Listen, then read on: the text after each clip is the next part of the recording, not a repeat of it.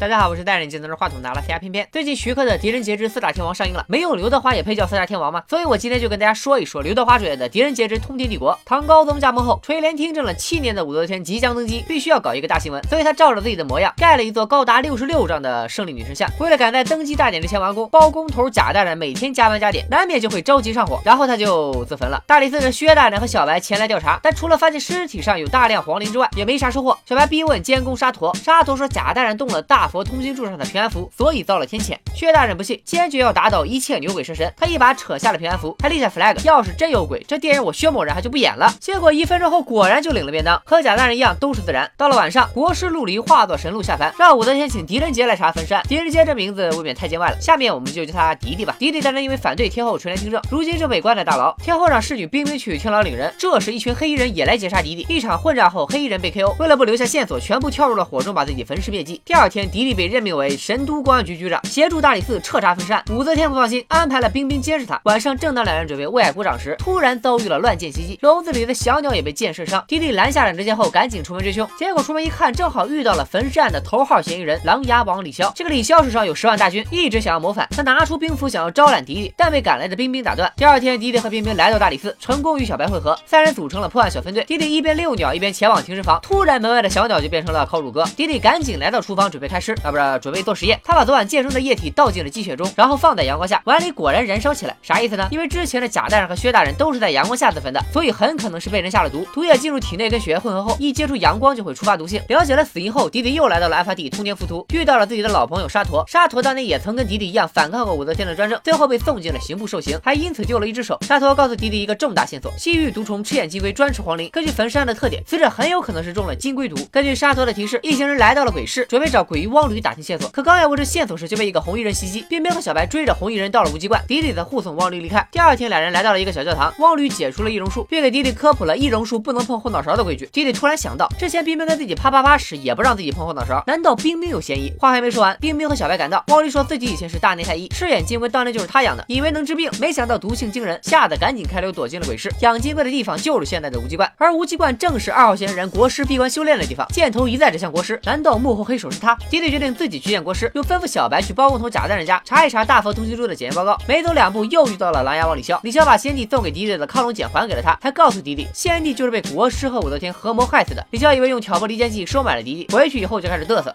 不战而屈人之兵，靠的什么？这里。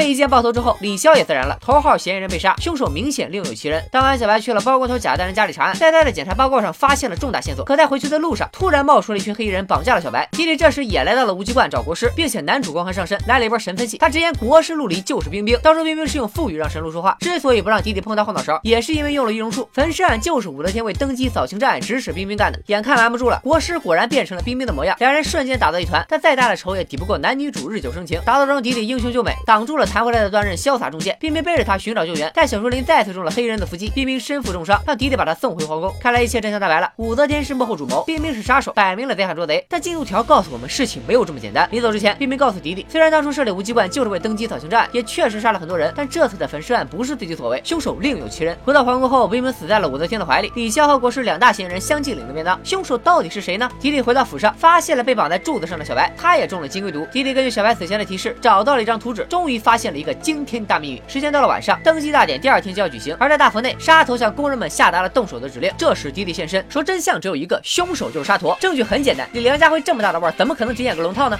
证据很简单，六年前沙头是无极观的监工，发现了赤眼金龟的痰种，就此发现了金龟毒。最初杀包工头贾大人，是因为他发现了通天柱被人动了手脚；杀薛大人是为了转移注意力，又因为自己与敌对的关系，精妙掌握了他每次行动的时间地点，所以不管是天牢鬼市还是小树林，黑衣人都会准时出现。而做这一切的目的，就是为了在登基大典上，绕高六十六丈的通天浮屠向南倒塌，压垮宫殿。听完敌对的分析，沙头只说了一句。